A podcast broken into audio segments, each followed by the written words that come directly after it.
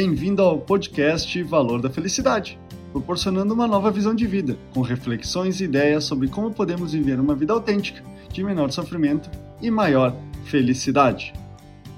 A vida tem seus altos e baixos. Porém, essa quarentena está levando a mim e as pessoas que conheço a momentos de chateação, frustração e questionamento não com o mundo, mas consigo mesmo. Porque esse é o tema do podcast dessa semana: os altos e baixos da quarentena.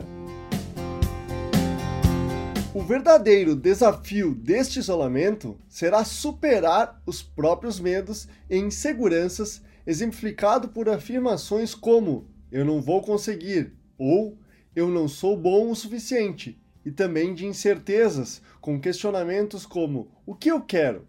Será que devo desistir ou será que fiz as melhores escolhas? Mas apesar de tanta angústia e questionamento comigo mesmo, se eu não estivesse diariamente me exercitando, realizando a meditação e oração e seguindo um roteiro pré-determinado das minhas atividades cotidianas, certamente estaria vivendo dificuldades ainda maiores.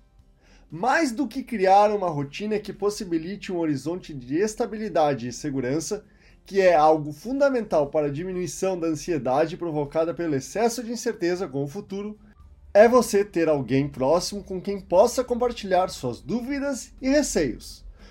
Quando estamos mergulhados pelo temor, incapacidade e desesperança, é necessário buscar alguém para poder dividir o turbilhão de pensamentos que passam pela cabeça e ajudar você a encontrar um porto seguro nessa travessia.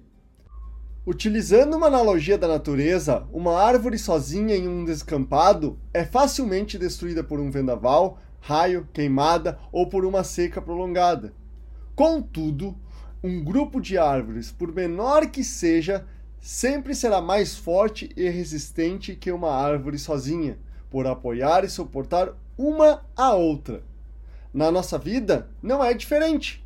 Como cita a escritora Clarice Lispector, quem caminha sozinho pode até chegar mais rápido, mas aquele que vai acompanhado com certeza vai mais longe.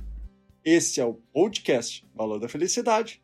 Achando útil esse material para o amigo, colega ou familiar, compartilhem nas redes sociais para que mais pessoas conheçam esse trabalho da Valor da Felicidade. Agradeço a sua audiência e até o próximo!